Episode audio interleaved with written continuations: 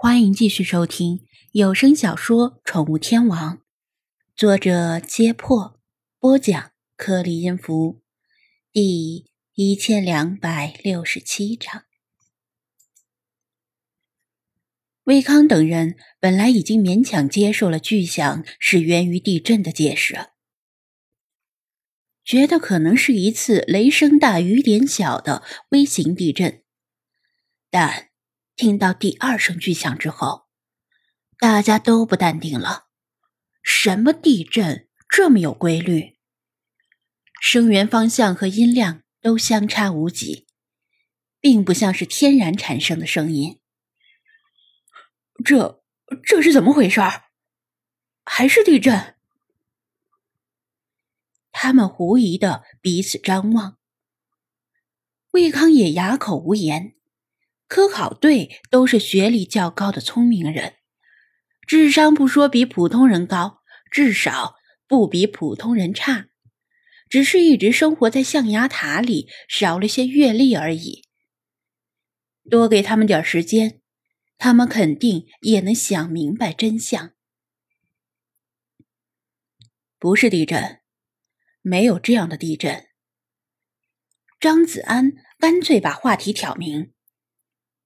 我觉得里皮特他们在用炸药炸什么东西。炸药，炸药！就像被捅破一层薄薄的窗户纸，大家脸色巨变，在凉爽的夜风中汗湿重山。综合考量里皮特他们的种种表现，炸药这个解释是最合理的。科考队并不是与死神擦肩而过，而是一直与死神同行。我操！里皮特他们是一群恐怖分子！萧天宇明显想歪了。高克怒斥道：“恐怖分子要炸，也是去炸大城市，跑沙漠里能炸鸟？别吵了，都什么时候了？”还在吵，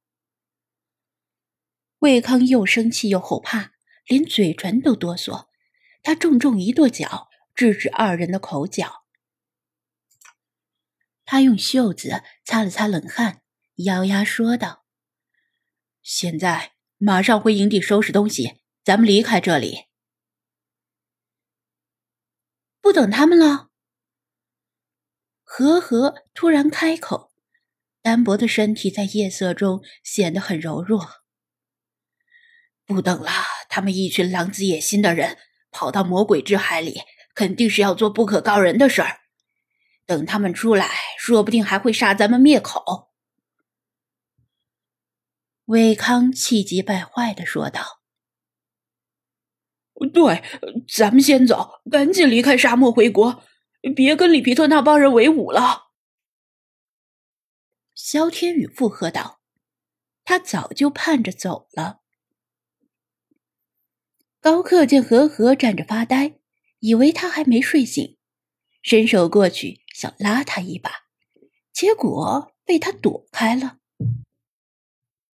“你们走吧，我要自己留下来。”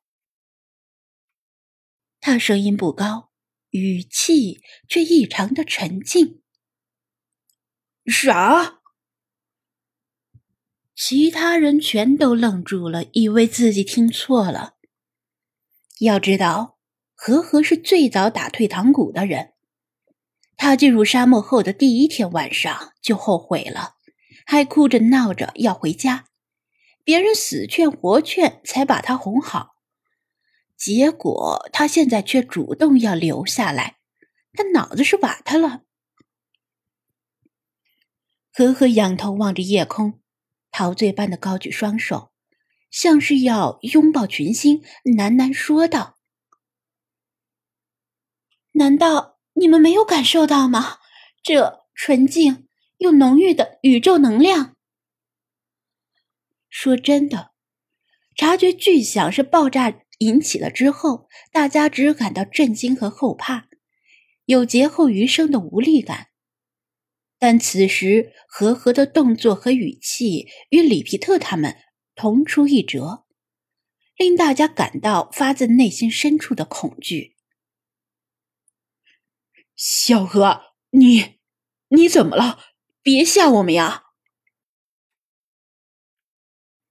身强力壮的高克，却在比他柔弱的多的和和面前连连后退，像是不认识他一般，重新审视着他。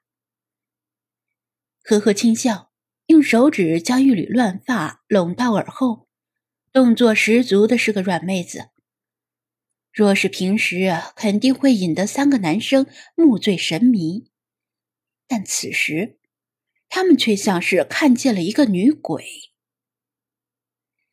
我没吓你们呀，我只是找到了新的人生方向，感受到前所未有的充实。他笑着。望向魏康，啊，对不起啊，魏老师，感谢您长久以来的照顾，但我不是搞科研的料，你也发现了吧？您年纪不小了，又要参加科研，又要带我们，我们还一个劲儿的给您添麻烦，实在对不起。等您回国后，帮我把学籍注销吧，理由是旷课过多。至于父母那边，我会想办法跟他们说明，您就不用操心了。自从张子安第一次在魏康的办公室见到何何以来，他就从来没这么礼貌过。士别三日，但刮目相看。人是会变的，但何何的转变速度也太过惊人吓人。而且这一系列转变，是在大家的眼皮子底下发生的。